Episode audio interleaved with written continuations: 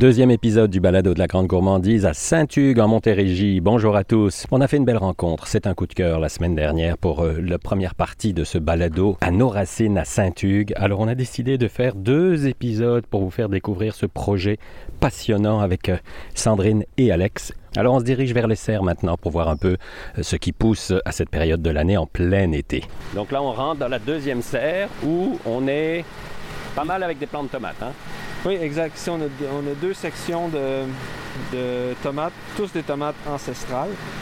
Euh, on est quand même resté dans, dans les classiques, donc Ouais. tomates jaunes, rouges et tomates roses. Encore une fois, on a fait affaire avec euh, les jardins de pour, euh, pour nos semences. Les on semences, trouve ouais. que ça donne un produit au final qui est de, de qualité, qui est savoureux, qui est goûteux.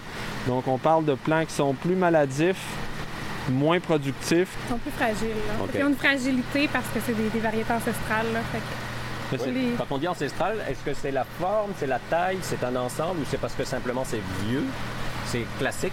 Quand on dit aussi tomates ancestrales, variétés ancestrales, c'est des variétés qui, à l'époque, étaient sélectionnées, entre autres, pour leur saveur.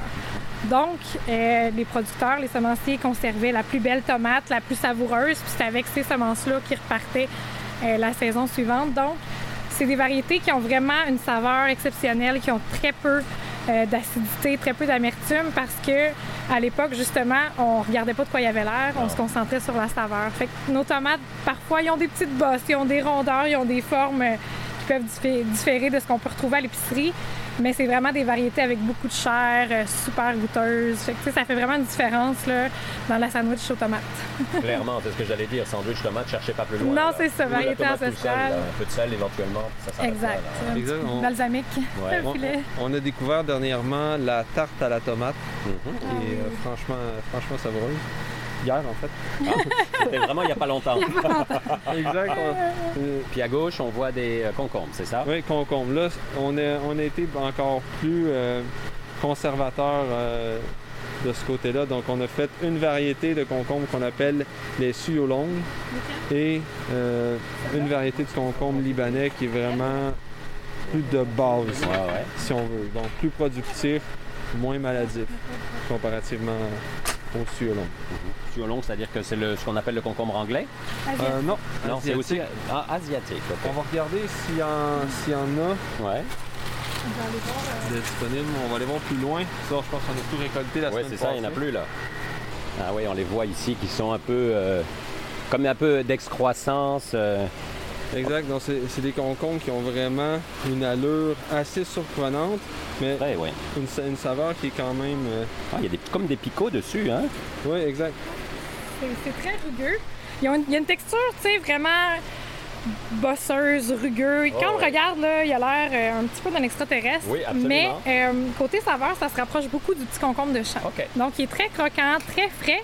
Puis, la pleure, là, cette pleure-là qu'on trouve un peu étrange, ben, elle est tellement mince qu'elle se mange. On n'a pas besoin de on l'éplucher, mange, contrairement au concombre anglais. Oui, Puis là, est-ce que ça qu'on voit ici, c'est le petit concombre qui va devenir gros finalement? Ouais, exact. Là, on voit. euh, On dirait quasiment une petite limace, c'est bizarre. Ouais, c'est c'est assez. euh, ça fait comme deux pouces de long maximum, jaune, vert et piquant. Donc là, on mange comme ça, là. Ouais. Ah, ben ça goûte le concombre en même temps. Une Un peu moins de pépins peut-être que le concombre classique? Exact. Donc là, on a un, un concombre qui est environ 12 pouces de, de long. Il peut, de- Ouais. il peut devenir euh, beaucoup plus gros que ça. OK, OK. Une épaisseur classique, peut-être un petit peu plus. Ouais, la, la peau est un peu plus euh, épaisse sur, euh, sur celui-là, mais c'est pas la norme pour ce. ce D'accord. Mais c'est vrai que on aurait presque peur de le manger tel quel à cause des picots, mais euh, ça pique pas du tout dans la bouche, rien du tout là. Deuxième variété, du concombre libanais. OK, c'est du gros libanais si j'ose dire. Oui, on les, ben, on les récolte à différents stades, là, mais euh, ouais. Là, vous êtes tombé dans ma table parce que moi, je suis Monsieur Concombre. Donc ici, on a, on a commencé très très tôt dans cette serre-là. Euh, on, on a fait pousser hein, des, euh, des épinards tout l'hiver.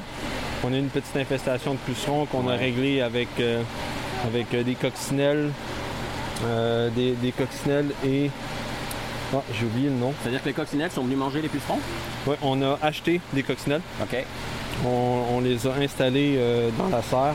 Puis ils sont venus effectivement faire tout un ménage assez magistral euh, au niveau euh, des, des pucerons. Donc c'est ça, on a, com- on a commencé très très tôt et puis ça, ça a été possible euh, grâce à notre système de chauffage Sequoia. Donc là vous voyez un, a- un aréotherme qui ressemble à une espèce de, de- de- d'unité de, de soufflerie quand même assez standard. Oui, oui, absolument. C'est un système qui fonctionne avec du glycol et c'est un système de chauffage qui est au bois, à la Et biomasse. là, on a besoin de chauffage à cette époque-là? Non, pas à ce temps-ci Ok. d'année. M'avez fait peur, là, parce qu'il fait comme 30 aujourd'hui. Mais euh, j'ai été obligé de chauffer euh, même les premières semaines de juin cette année parce que les nuits étaient beaucoup trop Ah, froides. c'est ça le problème, c'est la différence entre le jour et la nuit. exact. Donc si on a un trop grand stress à ce niveau-là, à ce niveau-là pour les plants, Ils aiment pas ça. et non, on- ils aiment pas ça. On risque, on risque d'avoir certaines maladies. Puis il y a certaines maladies fongiques qui préfèrent euh, le froid et l'humidité, d'autres qui préfèrent euh, la chaleur. Donc on essaie de jongler avec tout ça. Ouais. Euh, Si vous voulez bien, je peux aller vous montrer notre système centralisé pour le chauffage. Allons-y, on va aller voir ça. En mangeant un concombre, il n'y a rien de tel. Je pense que je n'avais jamais vu, excusez-moi de parler la bouche pleine, ce concombre asiatique. Et- relativement, c'est relativement nouveau, c'est peu commun parce que c'est vraiment pas un concombre qui est productif. Donc il produit Très peu. très peu, mais c'est en qualité. Puis en quantité aussi, ça fait d'énormes concombres. Mais j'ai jamais vu ça dans une épicerie, un magasin de légumes et ainsi de suite. Puis on va se dire la vérité, je suis pas sûr que je l'aurais acheté en le voyant. Parce que si tu connais pas ça, tu as comme un doute en te disant qu'est-ce que je vais faire avec ça, alors que finalement, ben, ça goûte le concombre. c'est aussi bête que ça. Et là, on fait le code. Le code magique. Qui fonctionne pas.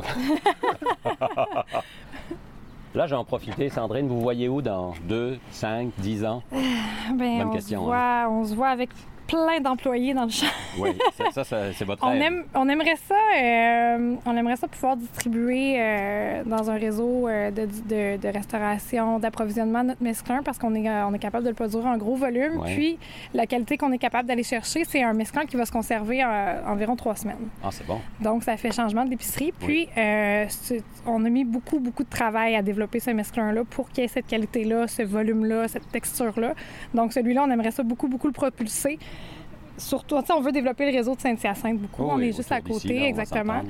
Puis, euh, ben, on se voit, on se voit dans une petite ferme où tout, tout, tout est un cercle, un cercle vertueux. On ramasse notre bois dans la petite forêt en arrière pour se chauffer. On, on a nos animaux pour notre fumier.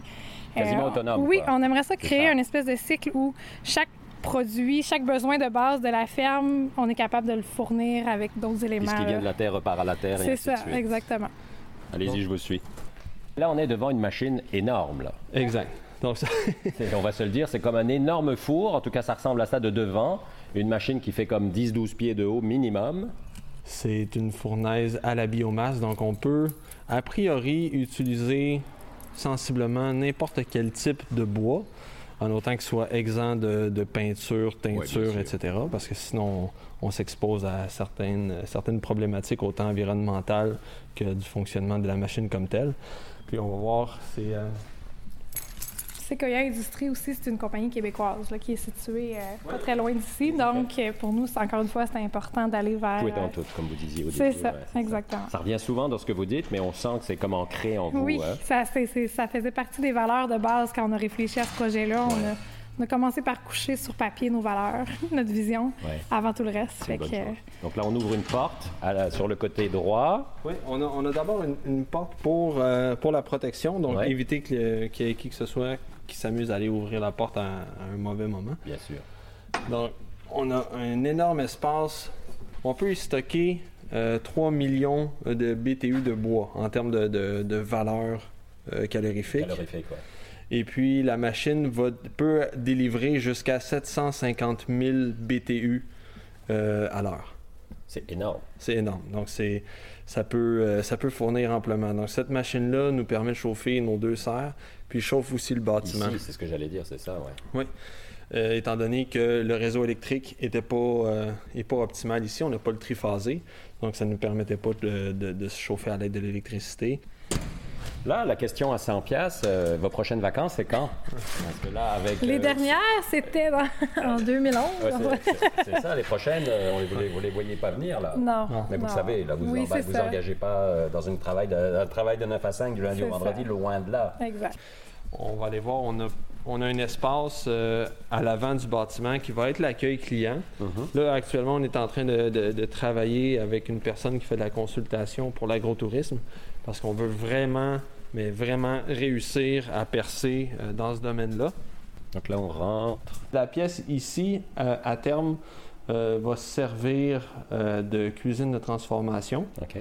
On va sélectionner des recettes qu'on va utiliser pour euh, transformer certains de nos produits pour minimiser euh, les, pertes. Ouais, bien Exact. sûr. On veut revaloriser, on veut, on veut revaloriser le légume, on veut aller vers, euh, vers une façon d'allonger son, sa vie. Oui, tu sais, on l'envoie au compost, il va revenir au, il revient à la terre. D'une certaine façon, on le réutilise, mais de pouvoir le revaloriser en le transformant puis de réduire le gaspillage alimentaire, ben Ça, ça veut dire que je vous revois l'année prochaine et je peux acheter une tarte à, à la fameuse tarte à la tomate? oui, c'est ça. on va vous accueillir. Donc ici, on, on retraverse le, le bâtiment. On a une petite section qui va nous servir là, pour euh, faire du travail de bureau, exact.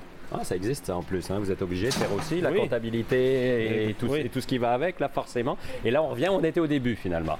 Oui, pour euh, aller zioter le- l'espace euh, l'espace client qu'on est en train euh, d'aménager. On a fait la base des, Ouais. des- on a fait faire la base des, des travaux, mais pour euh, tout ce qui est de l'agrotourisme, Ah, bon, il y en a qui travaillent, c'est normal, c'est normal. non, non, allez-y, allez-y. Oui. Ouais, mais en fait, ça, c'est l'espace qu'on qu'on a, on a prévu pour un kiosque euh, à- directement à la ferme. Donc, Pour dans le- l'optique. le public, Oui, c'est ça. Dans l'optique d'avoir vraiment les produits directement ici. Euh, pour l'instant, on met notre, notre mise en marché se fait beaucoup par les marchés publics puis par différents points de vente qui, eux, vont revendre nos produits. Mais on aimerait ça éventuellement Accueillir. accueillir les gens ici sur place, ça faciliterait beaucoup les opérations.